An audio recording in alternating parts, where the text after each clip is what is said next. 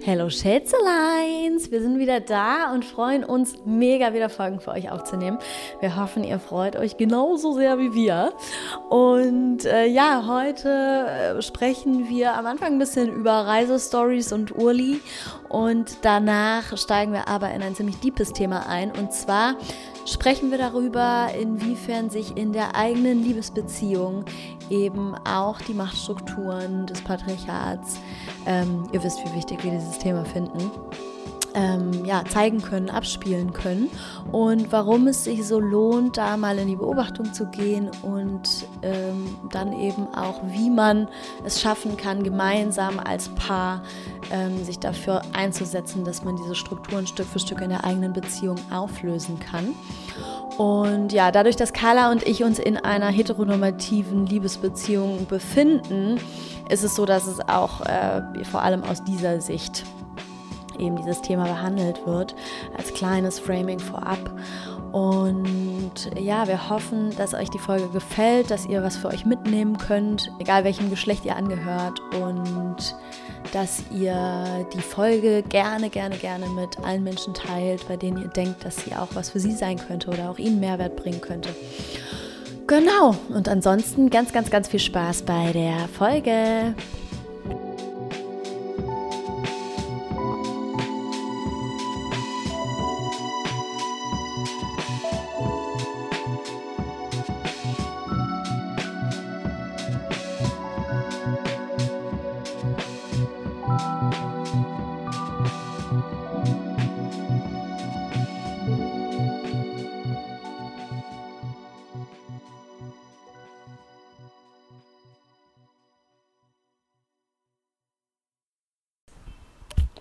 Carla Baby.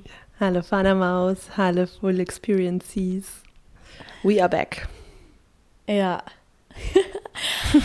ich bin total so freudig aufgeregt, weil so lange haben wir noch nie ähm, nicht aufgenommen. Ja, klar, die kleine Zwischenfolge, die war vor zwei Wochen. Aber mhm. insgesamt halt so wieder so eine richtige Folge hatten wir jetzt seit, glaube ich, vier Wochen nicht, fünf Wochen. Ja. Crazy. Aber ich freue mich wieder in dieses ja. Portal rein, durch, rein, reinzusteigen. Ja, ja. Und wie du gesagt hast, das tut auch manchmal total gut, einfach einmal sich frei zu machen und rauszuzoomen und sich wieder mit anderen Bereichen und Themen zu connecten und es dann wieder zurückzubringen, hier reinzubringen. Ja, verändert sich jedes Mal der Fokus, die Ausrichtung ein bisschen und das ist ja auch gut so. Das soll sich ja auch immer weiterentwickeln, unser Baby. Ja, genau. Also wir kommen jetzt ähm, mit frischen Gehirnen. Carla kommt gerade frisch aus dem Urlaub. Wie war es im Urlaub? Ach, Willst du davon mega. kurz erzählen? Ja, also ich muss schon sagen, ich verstehe jetzt diese Sache mit den Booten. also es ist wirklich, wirklich geil. So ein, so ein ja, Segelurlaub. Ich meine, viel gesegelt sind wir jetzt nicht. Es sind eigentlich äh, eher äh, von Bucht zu Bucht getuckert äh, und haben dann mal kurz den Motor angeschmissen. Aber es war halt einfach dieses unglaublich geile Setting, diese Ecke da in Göcek, Süden der Türkei, das ist einfach absolutes Paradies. Es ist einfach so geiles Wasser, wunderschöne Natur und alles ist halt auf diesen Komfort ausgerichtet. Es gibt einfach Supermarktschiffe, die jeden Tag vorbeikommen, wo du einkaufen What? kannst. Nein! Ach du Scheiße. Ja, und, und Müllschiffe und Schiffe, die Gözleme und frischen Kaffee bringen. Also, das ist richtig Alter, krass. wie geil. Ja, ja, next year machen wir da Urlaub zusammen. Also, und es ist halt, also dieses auf dem Boot aufwachen, es ist einfach mhm. so wie campen, weißt du? Ist ja logisch, weil du auch so in der Natur bist. Mhm. Ähm, aber halt, ja, mit, mit mehr. Und du bist, oh. hast halt aber oh. auch diesen Effekt, dass du instant in diesem meditativen State bist, weil du halt die ganze mhm. Zeit die wunderschönste Kulisse um dich rum hast. Du musst ja nicht dann irgendwie wie sonst im Urlaub äh, zum Strand fahren oder so, sondern du, du bist die ganze Zeit schon in der perfekten Kulisse, die ganze Zeit. Und dadurch oh. wirken die Tage halt mega lang und Ähm, ja, ich habe drei Bücher gelesen und ja, die ganze Zeit kann man irgendwie runterspringen und irgendwie tauchen und schnorcheln und da nochmal ein bisschen an die Insel an Land gehen und ähm, einfach so richtig perfekt, um sich fallen zu lassen, zu chillen, aber die ganze Zeit das Gefühl zu haben, ich muss nicht nach irgendeiner Location handen, sondern ich bin mhm. die ganze Zeit im perfekten Setting so. Also. Oh. Das klingt mega. Ja, ja, es ist voll der Traum. Auch so zu kochen dann da drauf und so, es war so schön. Ähm, mega ja, cool. Echt richtig cool. Und meinem Cousin gehört halt so eine, ähm, ja, so eine, so eine Luxusboot- Company, also der kauft dann immer neue Boote und verkauft die dann wieder. Also er fährt die dann ein halbes Jahr und dann verkauft er die wieder. Mhm. Ähm, also es ist perfekt. Ähm, ja, Deswegen, ich glaube, das werden wir jetzt noch öfter machen. Ich meinte auch so, ob er jetzt traurig ist, Mila hieß unser Boot, das ähm, quasi jetzt zu verkaufen. Er meinte, nö, weil ich weiß, nächstes Jahr werde ich ein größeres haben. Und es ist halt so, es ist ja Nerdism in diesem ganzen, ja, Katamaran, aber auch Segel- und Yachten-Games. Das ist wirklich crazy. Ja. Und auch zu sehen, aber dass die Menschen halt, na klar, ich meine, das ist der absolute Luxus und es sind sehr, sehr viele reiche Menschen, die da chillen. Aber dass mhm. dann doch wieder diese Dynamiken entstehen wie auf so einem Dauercamperplatz, weißt du, so die dann so nebeneinander und jeder ist dann da in, ihr, in ihrem Boot und, ähm, und dann mal schauen die da fern oder man ist dann genervt, wenn jemand zu dicht neben einem einparkt. Geil. Und connectet man dann so mit den anderen Booten? Fährt man dann nee, so? Nee, gar nicht. Das ist schon nee. so ein, eher so ein Death Stare. das ist mein Platz. ja, ja, reiche Menschen sind jetzt nicht bekannt dafür, dass sie es unbedingt mögen, mit anderen um sich rum zu haben. nee, also ähm, klar, doch, also ich glaube, ein Couple haben wir einmal kennengelernt, die auch einen Hund an Bord hatten, wie wir. Ähm, so, ja, aber halt. Ein Hund? Ja, wir hatten auch einen Hund dabei. Also, dieses, also mein ah. Cousin und seine Frau, die haben einen Hund. Ach, und das war das erste Mal, dass ich, ich glaube, das, das erste Mal, dass ich so eine Soul Connection mit einem Hund hatte. Oh, wie süß. Weißt du, so, ich, ich habe halt immer noch nie so richtig lange Zeit mit einem Hund verbracht. Und ja. ich habe halt irgendwie das erste Mal verstanden, was Menschen an, daran finden. Also ich war richtig verliebt in, in die das süßeste Hund. Ich war halt die ganze Zeit mit ihr kuscheln. Ich war dann immer richtig traurig, wenn sie von mir weggegangen ist. Oh Gott, wie süß. Ja. Nee, und genau, mein Bro ist ja wiedergekommen von der Weltreise. Mhm. Ähm, das, war, also, das war alles ein total schönes Familienfest ähm, und overall auch sehr harmonisch, muss man sagen. Schön. Das war echt cool. Ja. Sag mal, und wie ist das so mit Seekrankheit bei so einem Segeltrip? Ich habe das eh nicht. Also klar, ähm, mit meiner Mom und Tino wurde es schon mal schlecht, als wir mal zwei Stunden gesegelt sind. Aber ich meine, also es kommt halt drauf an, wie, wie das, das bei Leuten unterschiedlich. Ich habe das nicht so, aber ja, dann legt man sich halt kurz in die Kajüte und chillt da und dann vergeht es mhm. auch eigentlich wieder. Also, oder du kannst auch was nehmen okay. oder so. Aber, Aber, wenn man da so in der Bucht chillt, dann ist einfach nicht so ein Wellengang. Gar nichts, gar nichts. Ja, okay, null, okay, null. also auch wenn du so von Bucht zu Bucht hoppst, das ist, also es ist komplett glattes Wasser. Also es wackelt gar nicht. Es ist echt. Ja, und halt auch ja, diesen, geil. diesen Kajütenschlafen, das ist halt auch irgendwie voll cozy und schön. Und die waren aber trotzdem so groß, dass du halt ja voll Platz hattest. Ne? Du hattest einen mhm. Schrank und alles und so ein Doppelbett, also voll geil. Ja. Mega. Ja. Ja, ich habe nämlich leider, ähm, ja, ich habe auf jeden Fall See Seekrankheit, mit Seekrankheit zu tun, wenn ich auf okay. Booten bin. Und das habe ich halt aber erst ziemlich spät erfahren, weil ich auch irgendwie als Kind haben wir nie sowas gemacht, dass wir mal irgendwie auf Meer unterwegs waren oder so. Und dann ähm, war ich in Thailand und habe einen Tauchkurs gemacht. Und wie alt war ich da? Auf jeden Fall schon über 20. Und wusste halt nicht, dass, es, dass ich seekrank werde. Und, Ach, von ähm, dem rausfahren kurz, von dem, wo die da so ein bisschen raustuckern mit dem kleinen Boot. Oder? Ja, aber das war, das war, das, das, da war dann schon ordentlich Wellengang okay. an dem Tag, okay. ja. Also wir sind halt da, in Thailand sind ja auch so mit die geilsten Tauchspots äh, der Welt. Und dann sind wir da halt ähm, hat, haben wir irgendwie so zwei Tauchspots äh, angefahren. Und beim ersten war noch alles okay. Und zwischen dem ersten und dem zweiten ging es dann aber los, dass es ziemlich wellig wurde. Und dann haben die da so Obst hingestellt zum, zum Snacken und so. Und dann dachte ich halt, dann hat so angefangen und ich dachte erst so, hä, war irgendwas mit dem Obst schlecht oder so, ne? Weil ich halt keine, keine Ahnung hatte, dass ich halt seekrank werde. Mm. Und dann ähm, wurde mir so immer mulmiger, immer mulmiger und dann bin ich irgendwann zu der Tauchlehrerin hin und sie so, ah ja, wahrscheinlich kriegst du Seekrankheit, aber ist kein Ding. Ähm, pass, sobald wir im Wasser sind, wird es wieder besser. Und es wurde aber halt, bis wir quasi ins Wasser, es wurde so viel schlimmer, mir war irgendwann kotzübel. Und dann meinte sie so, ja, pass auf, du gehst einfach als Erste ins Wasser. So, ne, hat halt irgendwie versucht, mich so runterzuchillen. Und ich dachte die ganze Zeit so, hä, ich kann doch nicht, wenn mir kotzübel ist, jetzt da irgendwie tauchen gehen. Das Einzige, was mich zum Atmen, äh, bei Atem hält, ist dieses Ding, was ich im Mund habe. Was ist denn, wenn ich kotzen muss und dieses Ding da irgendwie, ne? Ich war so, oh Gott, das, ist, das geht doch alles gar nicht. Und sie so, doch, doch, glaub mir, vertrau mir. ja. So bei der Buddy-Übung, wo man sich diese Munddinger noch so hin und her. oh, hast du den reingekotzt? Ups, sorry. Und sie so, nee, passt schon, passt schon.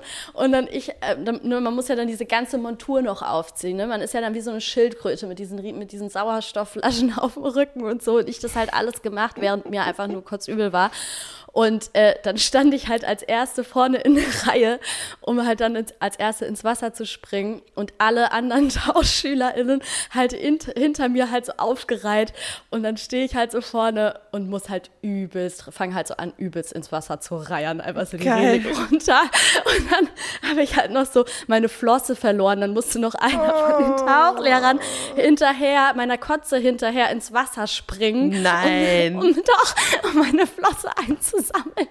Es war wirklich die komplette Vollkatastrophe. Du bist und der Albtraum ähm, jedes Tauchlehrers gewesen. Ey, das war, es war einfach, es war einfach nur furchtbar. Und dann ähm, bin ich halt dann ne, trotzdem ins Wasser, weil sie meinte so, ey, wenn du auf dem Boot bleibst, ist es auf jeden Fall tausendmal schlimmer. Oh. Und dann bin ich halt, ja, dann bin ich halt trotzdem ins Wasser und habe mich da durch diesen zweiten Tauchgang halt noch durchgequält. Und der erste Tauchgang, es war halt so, es war so. Bist du schon mal getaucht? Ja, ich habe auch einen Tauchschein, ja. Ja, und es ist ja, es ist ja ein heftig geiles Erlebnis. Es ist ja einfach nur wunderschön und man ist ja, ja die ganze Zeit so voll, ähm, so einfach nur mega am Abkacken, wie krass diese Welt ist, in der man sich da gerade bewegt und so. Und so war es halt beim ersten Tauchgang und der zweite war halt wirklich nur noch so ein irgendwie da durchkommen. Und wir mussten ja dann auch noch so Prüfungen machen. Also man muss ja auch noch so Prüfungen machen. Es war einfach nur, es war wirklich einfach nur übelst die Qual. Und dann sind wir halt dann ähm, irgendwann diesen Tauchgang äh, halt ne, auch zu Ende geschafft und dann halt wieder aufs Boot drauf. Und dann habe ich halt, bis wir an Land waren, einfach die ganze Zeit von, von, äh, an, am Boot äh, runtergekotzt und alle hatten so mega Mitleid mit mir. Das war, also ich habe es auf jeden Fall auf sehr unschöne Art äh, erf äh, erfahren, dass ich, dass ich seekrank werde. Boah, ja, okay, das ist natürlich, das steht ein bisschen in unserem Segeltörn nächstes Jahr im Wege. ja, nee, aber ich meine, wenn man es weiß, ist es ja nicht schlimm. Dann nimmst du halt einfach eine, nimmst ja einfach Stimmt. so eine Seasickness-Tablette und dann ist ja alles ja. gut. Stimmt. Bloß ich kann mir also, auch vorstellen, ich glaube, die eine Freundin von meinen Eltern hatte das auch, die am Anfang noch dabei war. Ähm, oder hatte das vor dem Urlaub auch gesagt, dass sie das hat. Und ich könnte mir auch vorstellen, dass man sich auch dann dran gewöhnt. Ähm, und klar, wenn man noch Tabletten hat, dann ist ja eh entspannt. Ja, voll. Also ich meine, ich habe danach, ich habe danach irgendwie nur, also wenn ich halt wusste, ich mache sowas, dann habe ich halt einfach so eine Tablette genommen und dann war das überhaupt kein Ding mehr. Ähm, deswegen, ich, ich, count me in, Carla, count okay, me in. Ja, ja habe ich mir schon gedacht. Nächstes Jahr Full Experience on the Water. Ja, dieses Jahr, dieses Jahr Full Experience goes Berghain, nächstes Jahr ja. Full Experience goes Rewilding hatten wir schon dieses Jahr. Rewilding Offside, Berghain Offside. nächstes Jahr kommt Yardlife. okay, geil. Nice. Also, jetzt ein harter Cut in ein ganz anderes Thema. Ja, ja, ja, ja. Ein Thema, was äh, ja tatsächlich aber auch die letzten, diesen letzten Monat immer mal wieder, ne, da haben wir uns viel drüber unterhalten. So. Ja. ja. Also es äh, macht total Sinn, dass wir da jetzt eine Folge zu aufnehmen. Ähm, auch super, super wichtig meines Erachtens. Also ich bin da gerade voll im, im Aufdeckungsmodus, was, was mich selber und, und mein, mein, mein Leben, meine Beziehung angeht.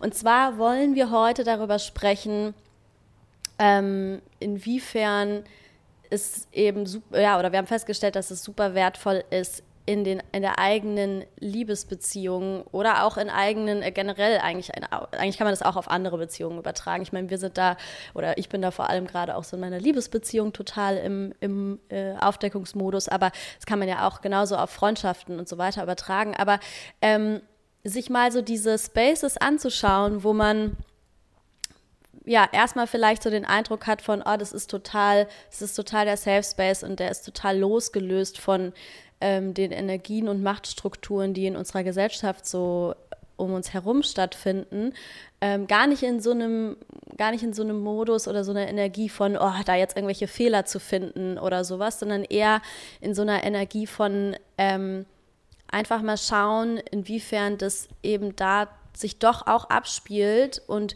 wie man da gemeinsam in einen Prozess reingehen kann, um sich da einfach von zu befreien, ne? gerade in einer heteronormativen Liebesbeziehung. Ähm, um da eben Stück für Stück gemeinsam noch mehr in die, in die Freiheit zu kommen und in einen Space zu kommen, in dem man eben so total man selbst sein kann und ähm, nicht diesen, diese Strukturen da nicht im Endeffekt dann doch auch wieder einfach reproduziert, was total normal ist, ja, das ist, das ist ähm, ja etwas, wo ich behaupte, wo mir eben immer mehr auffällt, wo ich so das Gefühl habe, dass da, ja, dass ich da wie so, wie so ähm, wie so, wie so, ein, wie so ein Vorhang eben auch ähm, aufgegangen ist und wo ich so angefangen habe zu beobachten, okay, krass, da spielt sich das doch auch ab und da spielt sich das ab. Und ich glaube einfach, dass es super, super, super wertvoll für uns alle ist, wenn wir, wenn wir da immer mehr in die Beobachtung gehen und immer mehr in die Auflösung gehen. Ja, total. Ich glaube, das ist genau der Punkt, dass es, dass es das Systemische daran ist ja, dass es so in ganz, ganz, ganz viele kleine Dynamiken, Verhaltensweisen, Kommunikation, Sexualität, in all diesen Bereichen so reinsickert. Also ja. es, ist, es ist so versteckt, weil wir es ja. ja. gar nicht anders kennen. Es ist ja quasi so wie der Fisch im Wasser, weil wir ja, ja darin aufgewachsen sind. Das ist ja die Konditionierung daran, so wie mit allen Konditionierungen. Und jetzt wollen wir uns halt die Konditionierung, die durchs ähm, Patriarchat und durch das hierarchische Machtgefälle, was, was dadurch entsteht oder was inhärent durch das Patriarchat entstanden ist ähm, und durch diese Linse mal anschauen, was sind da die Konditionierungen, die in unseren Beziehungen oder Liebesbe in unserer Liebesbeziehung, aber da fängt es ja eigentlich auch schon an, dass auch das, dass wir die, ähm, die äh, romantische Beziehung oder diese Liebesbeziehung, die monogame Beziehung zu einer Person so über die anderen Beziehungen stellen und da ganz andere Regeln anwenden als mhm. für die Beziehungen in Freundinnenschaften. Das ist natürlich ähm, schon Teil des ganzen Themas. Aber mhm. wir, vielleicht müssen wir das deswegen nochmal so frame. Wir gucken uns jetzt trotzdem die, die feste Partnerschaft an heute. Richtig? Mhm. Ja, ja. Genau, ja. wie die beeinflusst ist davon. Und genau, weil wir beide aktuell in einer ähm, heterosexuellen Partnerschaft sind, wird das natürlich auch äh, in den Beispielen und so weiter das Thema sein. Genau, ja. Ja.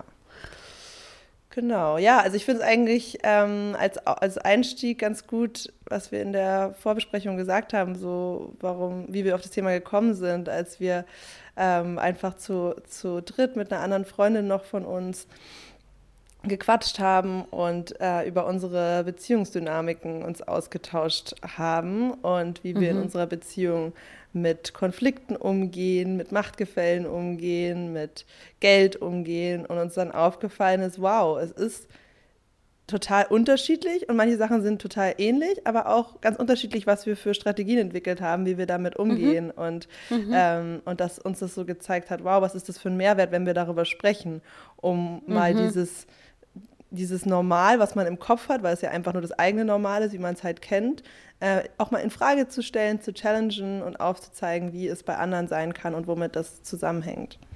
Ja, voll. Und ich meine, es ist ja auch oft einfach so verstrickt dann mit irgendwelchen Konflikten, die zum Beispiel immer wieder auftauchen und so, ne? Und das war halt so was, wo ich so das Gefühl habe, oh, wenn man da, also, oder für mich hatte das so den Effekt, ja, dass ich irgendwie auf einmal wie so eine, ähm, oder in dem Moment, wo ich gecheckt habe, hey, das spielt sich hier ab, konnte ich mir so ganz, ganz viele Situationen oder, oder Konflikte, die teilweise aufgetreten sind oder Situationen, in denen ich mich zum Beispiel irgendwie unwohl gefühlt habe oder irgendwas sich falsch angefühlt hat oder ich sauer wurde, ich in so einen Verteidigungsmodus reingegangen bin und vielleicht aber gar nicht so sehr gecheckt habe, okay, warum eigentlich? Die haben sich auf einmal für mich erklärt.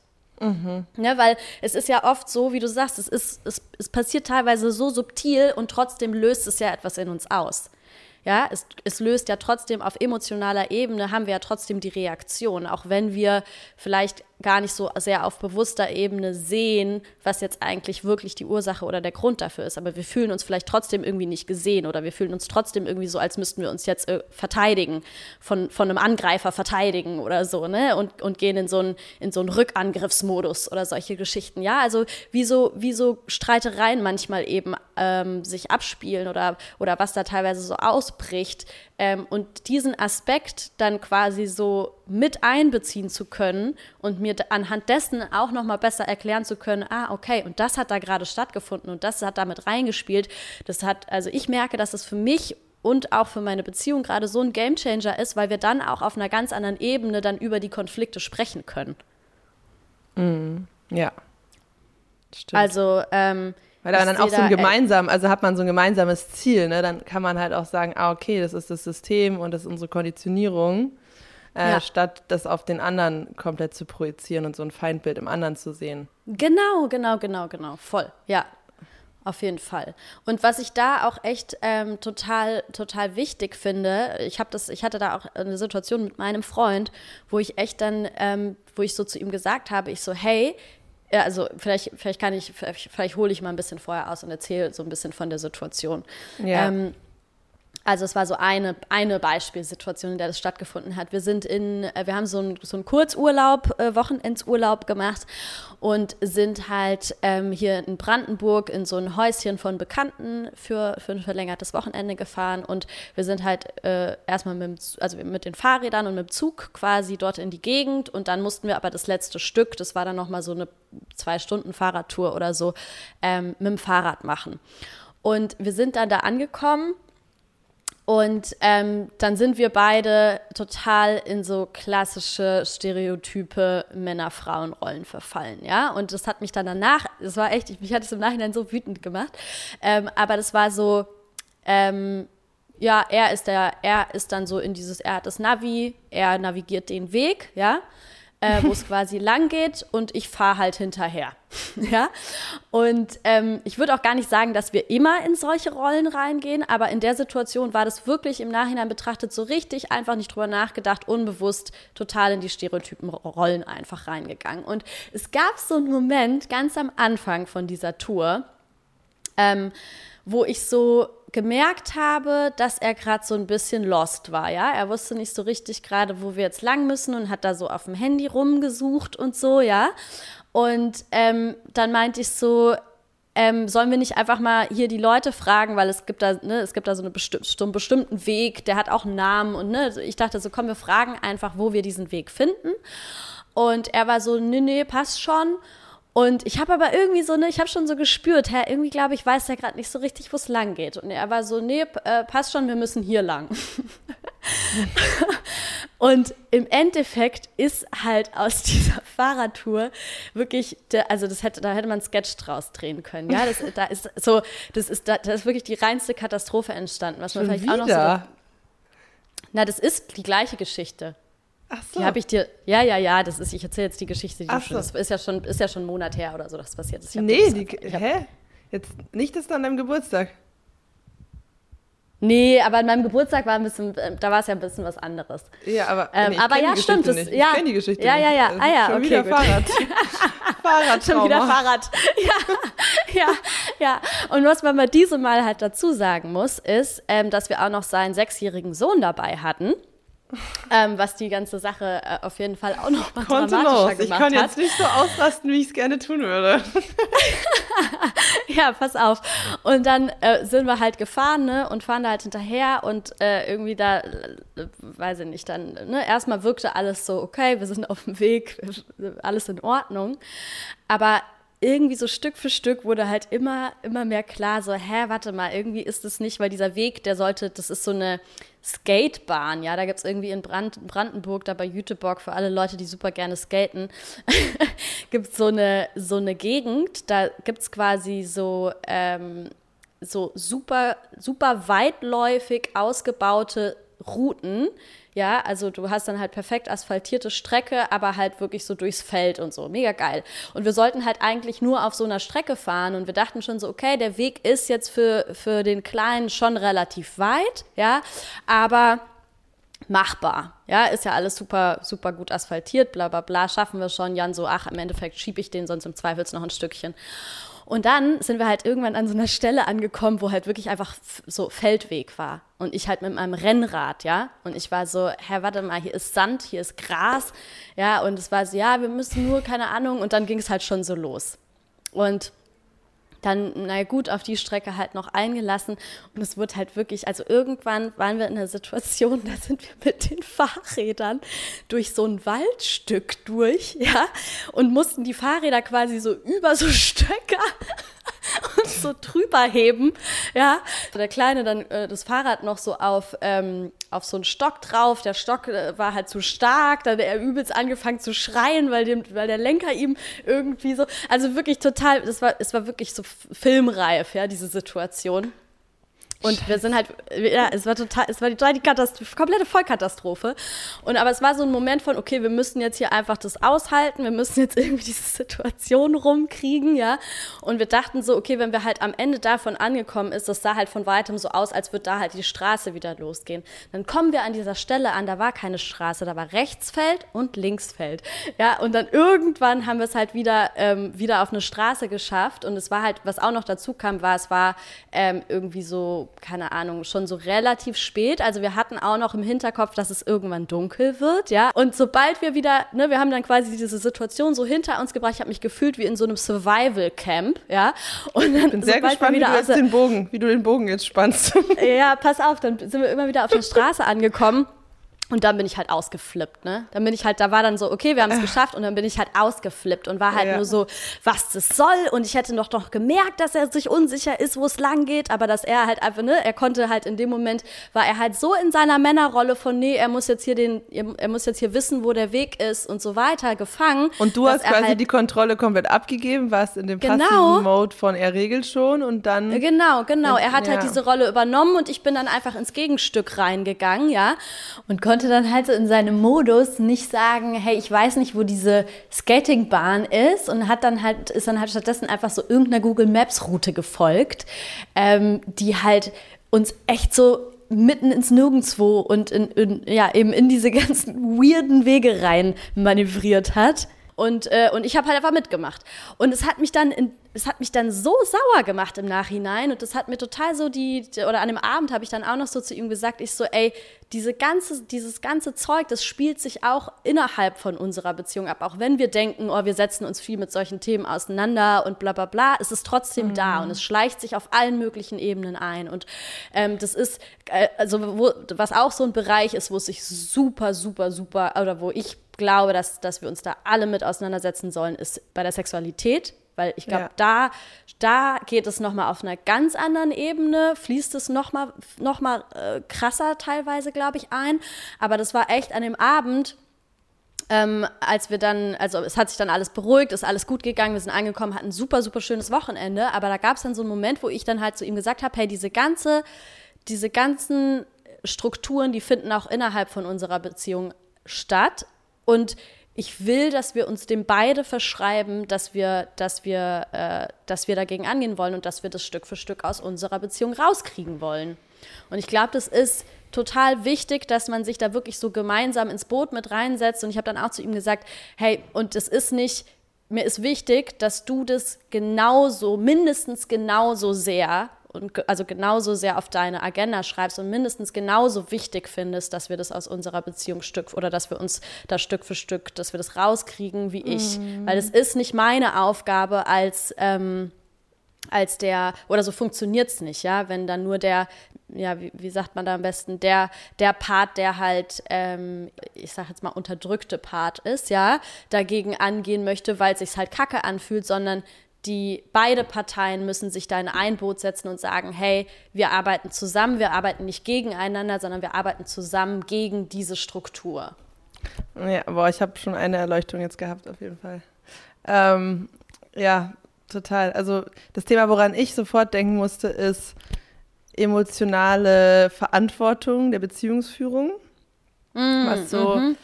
was auf jeden Fall das äh, Hauptstreitthema in meiner Beziehung ist mhm. und wo ich auch im Urlaub einen fetten Streit mit Tino hatte.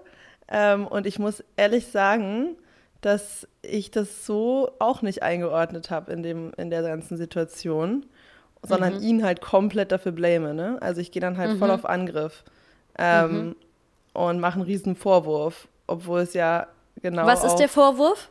Also, also der, der, Vorwurf ist ja, dass, dass er nicht, nicht eigenständig, eigeninitiativ genug ähm, die Beziehung mitgestaltet und diese emotionale Care-Arbeit, ja, dieses Check-in und äh, wie fühlen wir uns gerade miteinander und all diese Sachen, wo geht's hin ja. und so, dass, dass das einfach alles von mir ausgeht und ich dafür die, die ganzen 90 Prozent der Verantwortung irgendwie trage.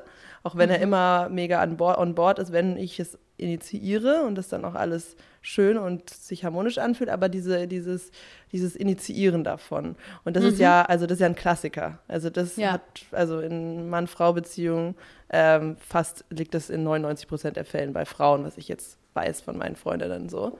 Ähm, ja. Oder? Also würdest du auch sagen? Ja, also voll. Ja, und das macht ja total Sinn, weil das ist ja genau das auch ein, ein Symptom des Patriarchats ist, dass Männer einen viel ähm, schwierigeren oder erschwerten Zugang zu ihren Gefühlen haben und auch einfach es nicht so gelernt haben, ihre Gefühle ähm, genauso zu verbalisieren wie Frauen und ähm, auch das in der klassischen Rollenverteilung äh, typischerweise nicht auf, als Aufgabe des Mannes gesehen und vermittelt wurde. Ja. Und ähm, dass es deswegen ja auch klar ist, dass es eine ganz andere, ähm, ja, ganz andere Ausgangssituation für ihn ist. Also, dass er da viel hilfloser ist, wo er da anfangen soll und das viel weniger in seiner Bildfläche ist. Natürlich mhm. heißt es das nicht, dass er das nicht dann ernst, also das ist, und das ist ja auch das, was ich dann auch kritisiere oder sage, ja, ist okay, aber trotzdem, jetzt wo du es weißt, wie wichtig es ist, solltest du den Effort reinstecken, das zu lernen.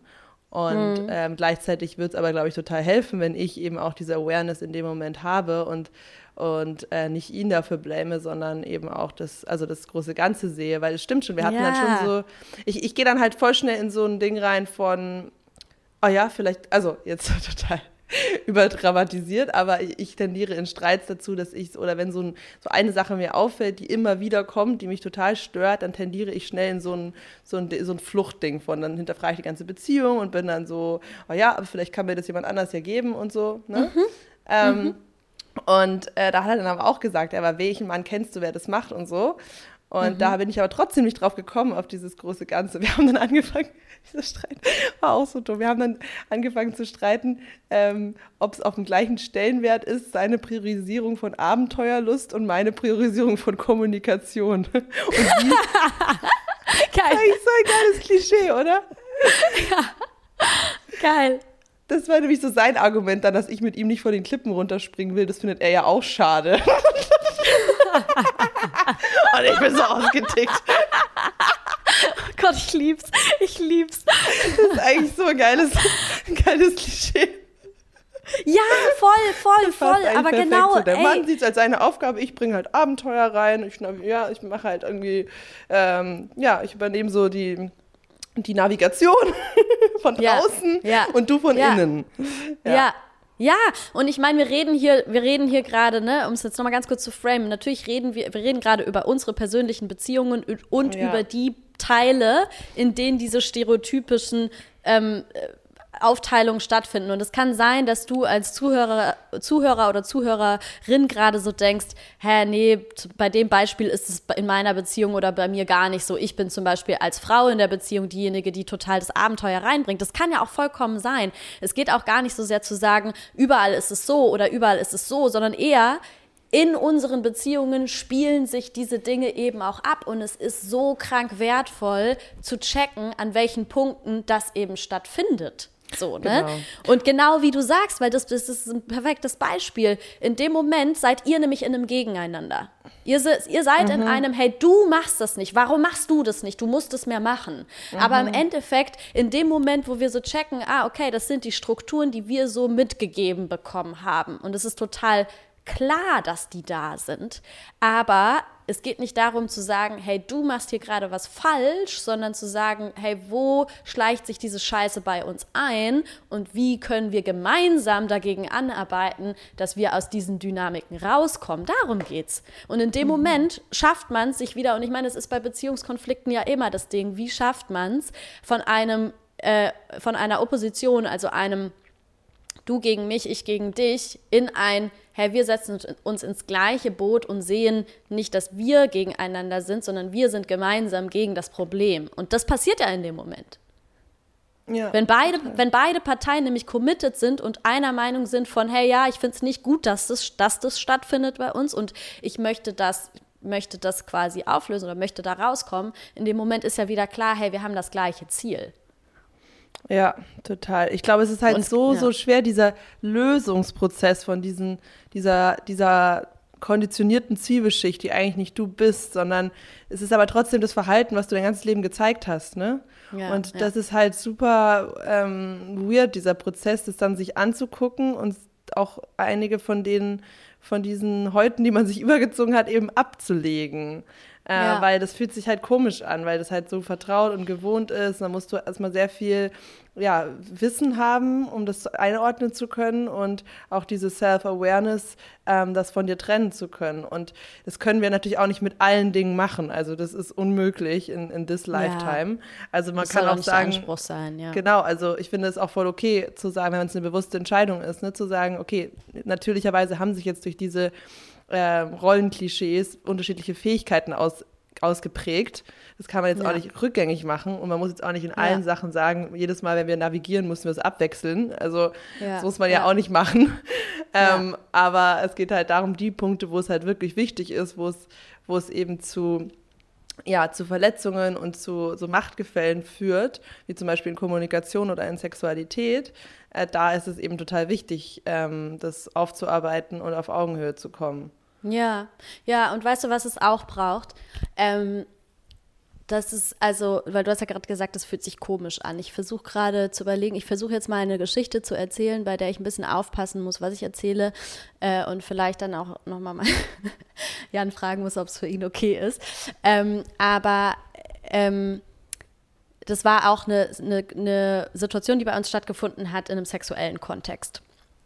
Und ähm, da war es eben so, dass wir quasi so äh, intim miteinander waren und dann gab es so eine Situation, wo ich ihn quasi so gebremst habe auf eine, ähm, ja, auf eine relativ erstmal sehr in einer sehr entspannten Form, ja, und er dann aber nicht so ganz meine Grenze eingehalten hat und dann wurde ich halt, dann wurde ich halt laut, ja, oder so sehr, sehr bestimmt und so ein bisschen, so ein bisschen ähm, ja, wie soll man das sagen? Also ich, ich, ich habe es dann so sehr energisch gesagt, ja. Und er hat sich dann auf einmal voll angefahren gefühlt und war dann kurz so ein bisschen beleidigt, ja. Und war so, hä, warum, warum fährt die mich jetzt gerade so an? Und da ist auch total der ähm, Konflikt draus entstanden in, und also wirklich auch danach mit, mit, mit, mit, ich, war, ich war total, ich war danach so sauer, weil da so eine Umkehrung stattgefunden hat und ähm, was mir hier total wichtig ist, ist hier, ich, das ist keine Schuldzuweisung oder sowas äh, ihm gegenüber, sondern es ist einfach,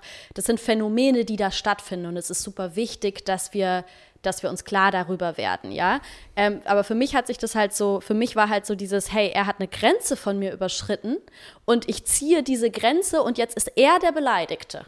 Mhm. Ja, und ich war so sauer, also ich habe ihn echt danach angebrüllt und so weiter und so fort. Und es hat dann auch so einen Moment gedauert und dann konnte er sich aber to auch total dafür öffnen und mir zuhören und, und sich anhören, äh, was da gerade stattgefunden hat und, und war dann selber total erschrocken darüber, ähm, wie er tatsächlich in diesem Moment meine erste ähm, Grenzsetzung gar nicht richtig wahrgenommen hat. Mhm. Ja.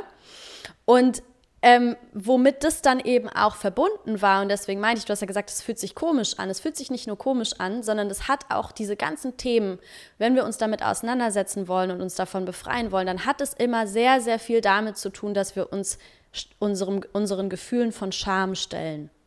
Ja, weil er war yes. in dem Moment, in dem ja. Moment, wo er gecheckt hat, er war wirklich, wir sind die Situation so Stück für Stück nochmal zusammen durchgegangen und waren so, hey, ich habe das gesagt und du hast so reagiert und auf einmal guckt er mich an und sagt so, äh, fuck, stimmt. Und war, to war total erschrocken. Der war wirklich erschrocken und war dann so, hat, meint, er meinte so, hey, ich schäme mich gerade voll, es tut mir sau leid. weil er dann halt so gesehen hat, so, fuck, stimmt, ich habe deine Grenze überschritten. Und er hat es in dem Moment halt gar nicht so richtig wahrgenommen. Und wie gesagt, es geht in dieser Geschichte gar nicht darum zu blamen oder zu sagen, wer hat was falsch gemacht, sondern einfach so aufzuzeigen, so sind wir halt leider Gottes sozialisiert worden. Und Männer oder männlich sozialisierte Menschen, äh, männlich sozialisierte äh, ja, Menschen, die, die haben halt leider Gottes mitgegeben bekommen. Die haben nicht, die, ja, dass, dass, es, dass es normal ist, dass sie Grenzen überschreiten, dass sie sich nehmen können, was sie wollen, dass mhm. es gerade in so sexuellen Kontexten, also was für einen absoluten Bullshit, wenn ich mir angucke, wie wir aufgewachsen sind, was wir für Messages mitgegeben bekommen haben in Serien, in irgendwelchen Talkshows, in, in, in allem, was uns eigentlich, womit wir konfrontiert wu wurden, war so dieses Ding von, die Frau hat irgendwie sich sexy zu machen und unturned zu sein und, und, und irgendwie Dinge, zu, auch Dinge zu tun. Also es ging immer so darum, den Mann befriedigen dem Mann gefallen, dem Mann befriedigen. Und was hat der Mann auf der anderen Seite beigebracht bekommen? Und es ist nicht die Schuld von den Individuen an sich. Und das ist halt wichtig, das eben auch mit einzubeziehen. Das ist nicht die Schuld von den Individuen an sich. Äh, aber der Anspruch sollte halt sein, dass, ähm, also mein, meines Erachtens von jeder männlich sozialisierten Person, äh, sich davon eben, äh, sich damit auseinanderzusetzen und ein anderes Verhalten anzustreben und, und die Antennen zu, ähm, zu schärfen und eben immer sensibler darin zu werden, wahrzunehmen, wenn eine Person gerade eine Grenze gesetzt hat oder sogar aktiv nach Grenzen zu fragen. Da kommen wir jetzt gerade auch voll in dieses ganze Konsensthema rein, ja. Und ich muss zum Beispiel auch sagen, dass wir als auf der Frauenseite auch ähm, anfangen dürfen, unsere unsere eigenen äh, Antennen für unsere eigenen Grenzen zu schärfen. Weil ich muss zum Beispiel sagen, dass diese Grenze, die ich in dem Moment gesetzt habe, die hätte ich wahrscheinlich ein paar Monate vorher noch gar nicht gesetzt, weil ich sie noch gar nicht bewusst wahrgenommen hätte. Also ich habe mich halt einfach in der Zwischenzeit ziemlich viel mit dem Thema auseinandergesetzt und eben auch mit diesem Konsensthema und, und Grenzen und, und Sexualität und inwiefern sich da eben diese, diese Dinge äh, wieder abspielen und ähm, oder diese, diese Strukturen eben auch einfach wieder rekonstruiert werden und habe halt meine eigenen Antennen für meine Grenzen geschärft und habe dann halt quasi ähm, diese Grenze in dem Moment äh, kommuniziert, was ich aber ein paar Monate vorher vielleicht auch noch gar nicht gemacht hätte, sondern diese Situation einfach so irgendwie hätte passieren lassen, weil, weil es so gewesen wäre von, naja, ist ja jetzt auch nicht so schlimm oder so. Ich habe auch letztens ein, ein, super, super gutes Buch, was ich empfehlen kann, gelesen von ähm, Shayna Joy Mackless heißt sie. das heißt, ähm, nur nur, nur Ja heißt Ja, eine Anleitung zum sexuellen Konsens. Das ist wirklich eine ganz große Empfehlung für alle, äh, wo sie eigentlich mal aufzeigt, wie wichtig das ist, dass man da, oder wie, wie, ja, dass, dass wir anfangen, wirklich zu kommunizieren im, in sexuellen Kontexten und wirklich den Konsens einzuholen und darüber zu sprechen, was willst du und was willst du nicht und was wollen wir, weil eben so wie wir sozialisiert sind, es total normal ist, dass der Mann das nimmt, was er möchte und das kriegt, was er möchte und die Frau halt mitmacht.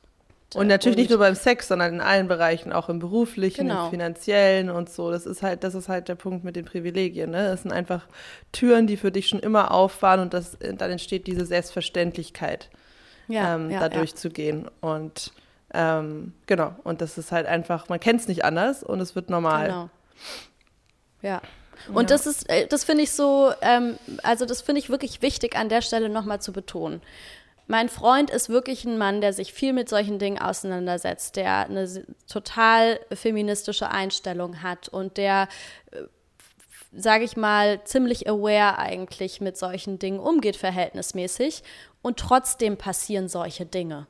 Ja, und es ist, also man darf nicht so davon ausgehen, dass weil man ja sich so und so fühlt und weil einem die Dinge ja wichtig sind und so weiter und so fort, man davon, darf man nicht davon ausgehen, dass bei einem selber sowas nicht passiert. Wir alle, egal wie sehr wir uns mit diesen Themen auseinandersetzen, dürfen noch unglaublich viel lernen, was das angeht. Und ähm, ja, es lohnt sich da. Und und das ist halt so das ja. Ding. Wir müssen uns dann, wir müssen bereit sein, uns unserer Scham zu stellen, weil diese Themen sind mit Scham verbunden. Auf beiden Seiten. Auch als Frau, ja, wenn du, wenn, wenn diese Dinge passieren und sich dann einzugestehen, ähm, so, okay, krass, ich habe das mit mir machen lassen. Das ist auch was, wofür man sich krass schämen kann, was Scham in einem hervorrufen kann. Und dann aber zu sagen, hey, das ist in Ordnung, das ist, das ist okay und es fühlt sich gerade nicht schön an, aber ich, ich kann dieses Gefühl gerade da sein lassen und ich kann darüber hinauswachsen oder ich muss es sogar da sein oder ich, ja, ich muss da eigentlich durchgehen, wenn ich besser darin werden möchte.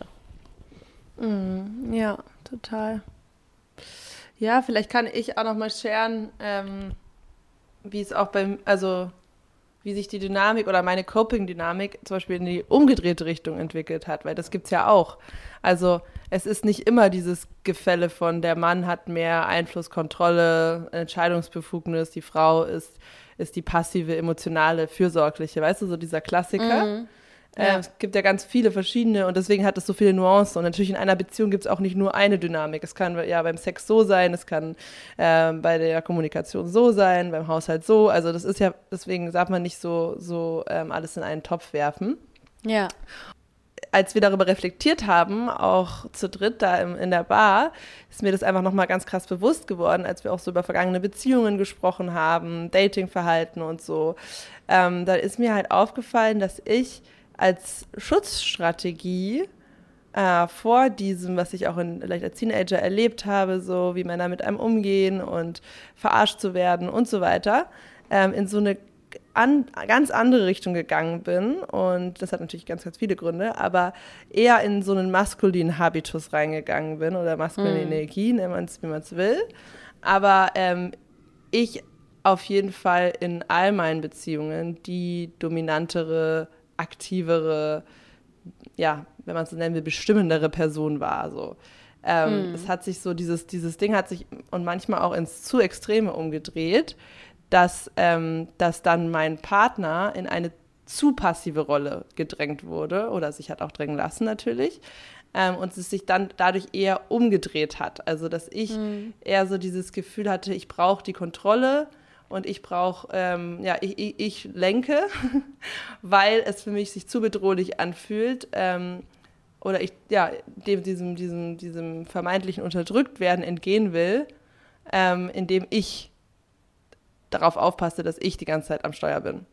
Mhm, mh. Und das ist dann eher sowas, wo, also was auch Tino mir äh, oft spiegelt, so er wünscht sich, dass ich auch mal mehr mich von ihm führen lasse und auch mal mehr loslasse, mehr ins Vertrauen gehe und so weiter. Weil ja. das ist, es kann sich genauso umdrehen. Ja, als mhm, auch mhm. Teil davon. Also alle Männer, die ich gedatet habe, also die, mit denen ich zusammen war, wirklich waren so the best guys ever, so the purest heart, so die, die eben schon sehr, sehr, also, oder natürlicherweise sehr viel nicht von diesem, von diesem Habitus haben. Mhm. Ähm, und ich hatte natürlich auch mal Affären und so mit, mit eher Männern, die, die diesen, diesen Klischees vielleicht mehr entsprochen haben. Aber meine mhm. Signale waren so strong, einfach mhm. so, boah, äh, auf gar keinen Fall lasse ich dich nah an mich ran. Genau, also so dieses, no way. Für, also genau, so, so dieses ja. hey, ich bin so klar, ich habe meine Boundaries und meine Mauern so krass gezogen. Entweder du passt da rein oder du passt da halt nicht rein. Mhm.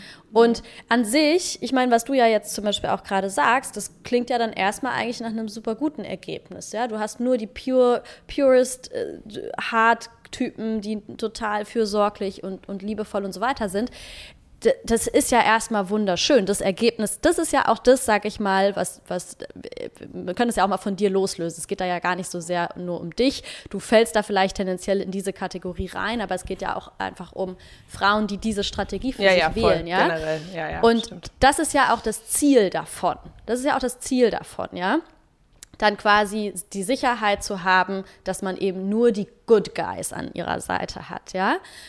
Aber was kann dann auch die Kehrseite davon sein? Die Kehrseite davon kann eben auch sein, dass es einem dann vielleicht manchmal fehlt, dass die Person dann auch mal irgendwie das Ruder übernimmt oder dass sie auch mal in den Lied geht. Wo ich, wo ich dann, ne, also man, sag ich mal, auf, auf, erst, auf der ersten Ebene erreicht man dadurch ja total das, was man möchte. Auf der anderen Seite äh, ist es dann aber vielleicht eben auch die Kehrseite davon, dass es einem dann manchmal fehlt oder dass, dass, dass es dann irgendwo auch, man ja auch gar nicht vielleicht immer die Person sein will, die immer alles vorgibt und immer im Lied ist, so, ne? Sondern man eigentlich das auch genießen würde, wenn es möglich wäre, dass da ein Raum ist, dass man mal abgeben kann. So. Mhm. Weil ja, das, daher kommt ja auch gerade so, ähm, so dieser, dieser Trend Redefining Masculinity was voll wichtig mhm. ist und Femininity mhm. natürlich eigentlich auch. Aber bei Masculinity, mhm. weil ich glaube, dass das ähm, bei sehr vielen ähm, passiert oder sehr viel männlich sozialisierten Personen, die sich eben schon damit auseinandergesetzt haben, die schon diesen Loslösungsprozess begonnen haben. Aber dann sind sie halt so ein bisschen lost. Ähm, und ja. das kann halt auch zu so einer passiven Haltung führen, ja, weil man dann halt auch ja. Angst hat, was falsch zu machen und so weiter. Wie, wie, äh, wie kann ich jetzt die Teile von Aspekte der Männlichkeit, die ich total gut finde, die sich richtig für mich anfühlen, mit denen ich mich identifizieren kann, die nicht patriarchal eingefärbt sind, wie kann ich die ausleben und Teil meiner Identität werden lassen äh, oder, oder neu belegen? und die anderen ja. quasi ablegen, ohne dass ich aber komplett da rausgehe. Und es muss auch nicht so sein, dass das jeder 50 Prozent feminin und 50 Prozent maskulin auslebt, weißt du? Ja. Ja, ähm, voll. Und da, glaube ich, geht es jetzt halt auch darum, so ein, für beide oder für alle Geschlechter natürlich, jeder, wie man sich definieren möchte, aber da, ähm, ja, eine neue Ausrichtung zu finden, die sich stimmig anfühlt. Voll, ja. Einfach, genau, eine neue Ausrichtung, die eben losgelöst ist von diesen stereotypen Zuordnungen, ne? Genau, genau. Ja. Ja, ähm. und was ich vielleicht auch, was ich auch gerne noch dazu sagen möchte an alle, also, ne, weil wir, natürlich reden wir hier viel aus der Frauenperspektive in dieser Konstellation, die wir beschreiben, aber auch für alle männlichen Personen, die zuhören, ist es super es, es ist super, super wertvoll, sich genau diese Fragen zu stellen. Welche Dynamiken spielen sich in meiner Beziehung ab? Welche Rolle nehme ich dabei ein? Welche Rolle nimmt meine Partnerin ähm, eben klassischerweise dabei ein und so weiter? Ne? Das gilt total für beide Seiten. Das ist für beide Seiten total wertvoll. Ja, total. Und ja, ich finde auch, dass das Konsensbeispiel ist, ist ein super Beispiel, wie es dann wieder in die Gesellschaft getragen wird ne, und zur Veränderung führt äh, wenn es darüber Bewusstsein gibt und dann ähm, Menschen, die, die ja, für, unterwegs sind, draußen neue Menschen kennenlernen und das praktizieren, das ist ja die Veränderung. Ja. Und desto öfter du es dann erlebst, dass nach Konsens ja. richtig gefragt wird, dass es darüber eine, eine, eine ja, einvernehmliche gute Kommunikation gibt, dann desto, desto öfter die Erfahrung machst, desto normaler wird es für dich und desto mehr wirst ja. du es dann auch weiterleben und erwarten von anderen und so weiter. Und so ist so dieser Ripple-Effekt, wie ja. es dann ähm, ja, ganz anders ist als in unserer Jugend zum Beispiel, hoffentlich bald. Voll. Total. Ja. Und ich muss sagen, was ich auch, was ich auch so gemerkt habe, als ich so dieses Buch zu, für, zu, zu, Konsens gelesen habe. Ne? Du hast ja gesagt, so dieses, das rauszutragen und da neue Erfahrungen auch zu machen aber auch bewusst ins Gespräch darüber zu gehen. Also, weil ich habe dieses Buch gelesen und habe dann halt automatisch angefangen, mich dauernd mit Menschen in meinem Umfeld darüber zu unterhalten. Und es ist so krass, was da, wie viele Erkenntnisse dabei nochmal rumgekommen sind. Ja, auf meiner Seite, also wie man sich da gegenseitig befruchten kann und wie man sich da gegenseitig irgendwie so, ähm, also was, was, da, was da in solchen Gesprächen entsteht, es ist so unglaublich wertvoll und einfach durch das Gespräch schafft man ja auch den Raum für die Awareness und und für die Auseinandersetzung damit, ja. Und was ich zum Beispiel ähm, gerne an der Stelle vielleicht noch teilen möchte, ähm, was auch so dieses äh, Konsensthema angeht, also und es ist auch für, für alle, für alle Seiten oder für alle äh, verschiedenen Geschlechtsidentitäten sehr ähm, sehr wertvoll, ähm, sich dieses, ja, sich das anzuhören. Ähm, ich habe zum Beispiel mit einer Freundin darüber gesprochen, also über dieses, dieses Buch oder dieses Konsensthema. Und dann hat sie mir von einer, von einer äh, Situation erzählt, in der sie war. Und diese Freundin von mir ist auch Ü30, ja. Also ich glaube, das ist schon auch generationsmäßig ein bisschen unterschiedlich. Ich glaube, so Leute, die so zehn Jahre jünger als wir sind, die sind nochmal an einem ganz anderen Punkt, ja. Ähm, Aber sie hat so erzählt, dass sie in, äh, auf, auf einem Festival war und dann hat sie da einen Mann kennengelernt und der war tatsächlich auch ein, ein paar, paar Jährchen jünger. Und ähm, der hat sie dann gefragt, ob er sie küssen darf. Und sie meinte, sie war so irritiert von dieser Frage, dass sie, dass sie so, dass so ihre erste, erste Reaktion innerlich fast schon so war, dass sie so dachte, äh, nee, jetzt nicht. Mach doch, also wenn, dann mach doch einfach. Ja, mhm. und ich glaube, dass das viele Leute in unserer, ähm, in unserer Generation nachvollziehen können. Ja, ja so dieses, äh, okay, nee, wie jetzt drüber, ja. also so dieses komische Bild, was wir vermittelt bekommen haben von die andere Person muss irgendwie wissen und spüren können, was ich jetzt will. So, das, wenn, wenn wir darüber sprechen müssen, dann, ne, dass es so fast schon sowas ist, was einen halt so überfordert, weil man es halt nicht gelernt hat und nicht kennt. Ja, und weißt du was noch? Ich glaube, das ist, das ist dieses urpatriarchale Ding, was wir gerade besprochen haben, dieses, ähm, dieses, dass man gewohnt ist, dass der Mann sich nimmt, was er will. Ja. Und dass das äh, mit Begehren gleichgesetzt wird. Also wenn das er nicht. Pa ja. Genau, also wenn er nicht einfach sich mich nehmen will in der Situation, dann will er mich auch nicht so sehr. Ja, das plus, dass das etwas ist, was wir Männlichkeit zuschreiben genau. und dann auf ja, eine ja, twisted ja, Art und oh, Weise auch noch anziehend finden. Genau, genau, genau. Ja, ja, das ist fucked up.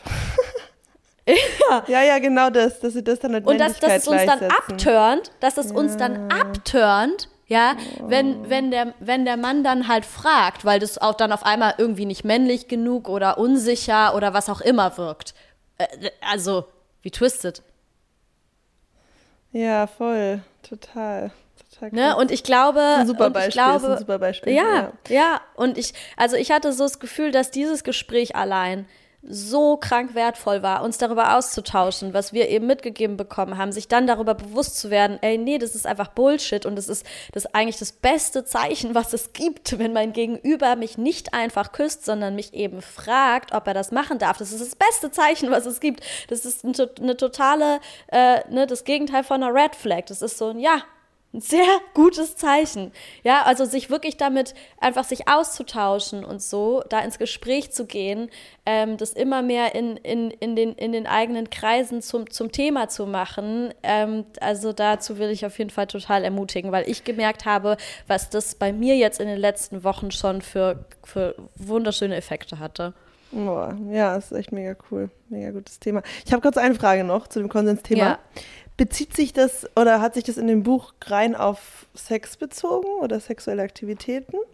Oder generell auch ganz viele andere Sachen? Also, ähm, das Hauptthema ist schon sexueller Konsens, aber sie, sie macht da ganz viele Fenster auf und auch, wo das schon anfängt. Und ein krasser, einen krassen ähm, Aha-Moment, den ich auch hatte, war, dass sie, sie, sie hat so, da ist so ein Kapitel drin, das heißt Konsens und Familie. Und da zeigt sie dann, da, da zeigt sie dann so auf, wie, wo das eigentlich schon anfängt. Ja, dass wir eben viel zu wenig Konsens praktizieren. Ja, das wollte ich gerade sagen. Unsere ganze ja. Gesellschaft generell. Also genau, ich glaube, da kann man genau. ganz allgemein sagen, ne, dass man jemanden ja. fragt, hast du Lust ja. auf dieses Essen? Oder weißt du, ja. Ähm, ja. wollen wir das Darf so machen? Umarmen? Wollen wir da? Ja, genau, genau, genau. Ja? ja, auch in Freundschaften ganz viele Beispiele. Ja, ja, total, genau, total. Genau. Dieses, dass es nicht gewohnt ist, einfach zu fragen, was die andere Person gerade möchte und dann im Konsens zu handeln. Also, dass es halt genau. halt alles so vorausgesetzt wird, dass alle einfach ihre Interessen so einfach durchdrücken wollen. Das ist ja, generell ein Phänomen. Ähm, ja, durchdrücken wollen unterbewusst, oder unterbewusst. halt ja, genau, beziehungsweise ich würde noch nicht mal sagen, dass es immer das, dass das immer der Hintergrund ist, dass man das eigene durchdrücken will, sondern eher, dass man einfach zu unbeholfen ist, was das ja. angeht, um zu wissen, wie man diesen gemeinsamen Konsens herstellen ja, kann. Stimmt. Und dann ist halt die einzige, das, der einzige Weg, den man gehen kann, ist dann halt der, entweder die Führungsrolle einzunehmen oder die passive Folge, folgende Rolle einzunehmen. Mm. Ah ja. Ja. Ne? Das ist einfach wie ein ganz neues, neues Tool, was wir lernen dürfen. Ein ganz Ja, neues total, Stilmittel in der total. Kommunikation. Und ja, stimmt. Ja, Das, ist, ja. das ist ja immer so was ein bisschen Awkwardes oder Verletzliches oder kann da mitschwingen, wenn man sich die ganze Zeit Erlaubnis einholt oder, oder Total, oder Check-in total, macht ja, und so weiter. ja, ne? ja, weil es halt ungewohnt, ist. Ungewohnt, Und da ja. darf man sich einfach trauen, da durchzugehen. Das, ich finde, es ist genau das Gleiche. Ich finde, es ist total vergleichbar mit Gendern. Ich muss sagen, als ich angefangen habe ähm, zu gendern, fand ich das, habe ich mich ein paar Wochen sowas von weird und unnatürlich gefühlt. Ich habe jedes Mal, wenn ich gegendert habe, hatte ich das Gefühl, dass mein Gegenüber gerade hört, dass ich damit gerade anfange. ja, weil sich das so, weil sich das für mich einfach unnatürlich angefühlt hat. Ich habe 30 oder keine Ahnung 29 Jahre meines Lebens halt so gesprochen und auf einmal fange ich an so zu sprechen und es hat sich einfach sau unange äh, un, un, äh, und und ungewohnt angefühlt, ja. Und aber dann zu sagen so okay, das ist einfach nur part of the of, von dem Veränderungsprozess. Ich gehe einfach durch diese Weirdness durch und in ein paar Wochen fühlt sich komplett normal an und genau so darf man damit auch umgehen. Und am besten, am besten, am allerbesten, wenn man das quasi einführen möchte, macht man es einfach einmal vorher zum Thema. Man muss ja gar nicht einfach anfangen, auf einmal die ganze Zeit die Erlaubnis einzuholen, sondern am allerbesten ist es doch sowieso, einmal ein Gespräch darüber zu führen, zu sagen, hey, ich habe mich mit dem Thema auseinandergesetzt, es beschäftigt mich momentan. Ich merke, wie wichtig das eigentlich ist oder wie wichtig ich das eigentlich finde ähm, und will damit anfangen, das so zu machen. Zack, hast du ja total den Rahmen dafür geschaffen, dass es eben auch nicht unbedingt super awkward sein muss. Ja, totally. Ich will noch einen letzten Bogen spannen zu unseren sonstigen psychologischen Ansichten und Themen, weil ich gerade, glaube ich, auch sehe, äh, warum dieser Veränderungsprozess so viel Widerstand erzeugt und so schwierig teilweise ist. Ähm, weil das wieder mit unserer kollektiven Angst vor Ablehnung zu tun hat und dem beschädigten Selbstwert, den wir fast alle in uns tragen. Let's Weil- go. Let's go. Let's go back to the roots. Ja, ja, ja, weil, weil, weil ein Nein halt persönlich genommen wird. ja. In jeder Hinsicht. Weil's, warum Ja. ist es denn, wenn du, warum ist es, ich habe gerade drüber nachgedacht, dieses, warum fühlt sich das verletzlich an, zu fragen oder, ne, willst du das, willst du das, ähm, oder darf ich dich küssen? Äh, weil ein Nein halt sofort ähm, gegen den Selbstwert geht. Und Ja. deswegen so, so viel Angst vor einem Nein ist. Ja. Weißt du was, ich habe dazu ähm, eine Sache, die helfen kann. Und zwar habe ich, ähm, war ich auf einem Festival, habe ich an einem Workshop teilgenommen, der hieß äh, Consent is sexy. Consent is sexy oder so. Und ähm, wir haben die Übung dann im Endeffekt gar nicht gemacht, aber die Person, die das angeleitet hat, hat ähm, eben von dieser Übung erzählt und ich dachte mir so genius. Und zwar, äh, diese Übung wäre so gewesen, dass man, dass man es, dass man sich quasi dass man auf die Person, dass man auf eine andere Person zugeht und eben fragt, darf ich das und das mit dir machen zum Beispiel? Oder darf ich das und darf ich dich so und so berühren, whatever, darf ich dich umarmen oder so, also gar nicht jetzt in so einem sexuellen Sinne, sondern halt einfach ne in diesem Workshop-Setting. Ähm, und dass die andere Person dann Nein sagt, ja? Und dass man quasi sich extra dieser Situation aussetzt dieses Nein zu bekommen und dass die Antwort, die man dann darauf geben sollte, ähm, gewesen wäre, danke, dass du deine Grenze warst. Oh. Und ich fand es so gut, weil ich mir so dachte, ähm, ja, genau das ist es. Und ich glaube, wenn man diese Haltung einnimmt, wenn man es schafft, wenn man das übt, diese Haltung einzunehmen, es eben nicht als persönlichen, persönliche Ablehnung zu sehen, sondern den Fokus darauf zu rich- richten, dass das ein gesunder, schöner Akt von dieser Person ist, dass sie ehrlich und transparent ihre Grenze mit dir teilt Ja. und, Und die auch ja. einhält. Und wie wertvoll das ist. In dem Moment fühlt sich dieses Nein, glaube ich, ganz anders an. Und das ist das Gleiche, wenn jemand eine Verabredung absagt oder nicht zu deiner Geburtstagsparty kommt. Genau. Das ist genau das Gleiche. Ja, Eigentlich ja, fragt man ja geil, auch einfach- gerade, ja, Ja, nach dem Consent hast du darauf Lust? Nein. Oder kann nicht? Ja. Nein. ja, Hat nichts mit dir zu tun. genau, Ja. Hat was mit den eigenen Grenzen zu tun. ja, Und es ist super, wenn wir das gegenseitig bestärken, sich das zu trauen, weil das insgesamt zu einer gleichberechtigteren Gesellschaft führt. ja, voll. Und ganz ehrlich, ich will doch auch nicht irgendwas machen, was die andere Natürlich Person nicht. nicht will. Natürlich. Also, nicht. weißt du, das Kein ist doch Alignment, mal- da sind wir also- wieder bei Alignment. It's not gonna Ja, feel genau. right in any Ja. way. Ja. Ja. Also es ist, da geht ein ganz anderer Space auf, wo man es schafft, ehrlich miteinander einfach die eigenen Grenzen zu kommunizieren. Weil wenn wir dann einen Raum finden oder die Räume, in denen wirklich beide enthusiastisch mit einem super guten Gefühl, so mit so einem inner Hell Yes in diesen Space reingehen, es ist eine ganz andere Welt. Hey Babes, das ist es, was wir immer machen. Konsens ist Alignment. Ja, ja, und das ist stimmt. der Beweis dafür, dass wir alle verbunden sind. Oh my God, spiritual closer, I'm so happy. Weil, das ist ja der Beweis, wenn ich etwas, ähm, etwas äh, mir nehme, ohne zu fragen, was eben nicht ähm, in Alignment ist mit der anderen Person, weil sie den Konsens dafür nicht gegeben hätte, wenn ich gefragt hätte, dann wird es auch für mich insgesamt keine gute Experience sein weil ja. es durch diese Verbindungen, die wir zu anderen Menschen haben, so viele äh, Backlashes gibt, dass long-term ja. alle verlieren. Ja. Weil es eben nur funktioniert, wenn es für alle funktioniert. Ja. Love it. 100 Prozent ja. Geil. Okay, das läuft gut. Oh, wow. Halben Tisch hier umgeschmissen. Ähm, das ist doch ein gutes Ende, oder? Ja, total. Es ist eine, äh, weißt du, was ich gerade, ich habe gerade drauf geschaut, es ist auf jeden Fall eine lange Folge geworden, aber ich finde, zum einen ähm, ist es, hat das Thema auch wirklich einfach diese, diese Länge verdient und ich finde es auch irgendwie nice, als erste Comeback-Folge nach der Sommerpause direkt ähm, etwas Großes rauszugeben. Die haben uns ja auch alle so vermisst, also von daher. und, ah ja, Mist, eine Sache würde ich jetzt schon noch gerne sagen ja, weil es gerade noch dazu passt. ja, weil, ähm, weil es wieder so wichtig ist für, für dein ganzes Leben, weißt du, also wie du, ähm, wie du das praktizierst, ähm, deine eigenen Grenzen zu wahren, zum Beispiel als Teil der patriarchalen Dekonditionierung, hat einen Effekt auf alle Lebensbereiche.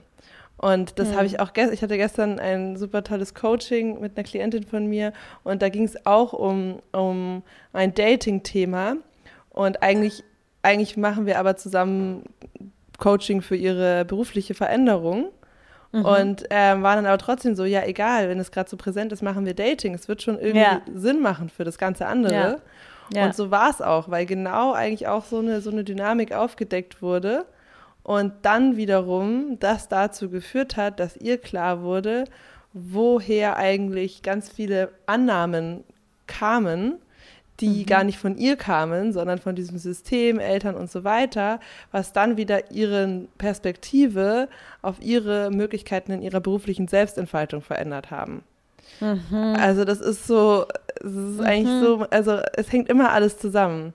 Deswegen ja, ja, voll, ist, es, total. ist es so geil, einfach dem nachzugehen, wo sehe ich gerade ähm, Handlungsbedarf, wo ist gerade ein, ein, ein Konfliktthema, wo fühle ich zum Beispiel in meiner Beziehung, ja, da, da sind ja. wir immer wieder in dieser Dynamik, da investiere ja. ich jetzt die Zeit, da mal voranzugehen und das bewusst ja. zu verändern, weil es ist möglich. wo zieht es mich gerade hin? Genau, wo zieht es mich gerade hin, genau. Und dann genau. drauf zu vertrauen, total, auf jeden Fall, hundertprozentig. Ja. Ja. Nice. Voll schön. Mega. So, Leute das könnt, das könnt ihr jetzt mal alle ein bisschen nachwirken lassen und in euch arbeiten lassen. Und wir melden uns dann nächste Woche wieder mit dem nächsten Thema. genau. Bis dann. Ciao, ciao.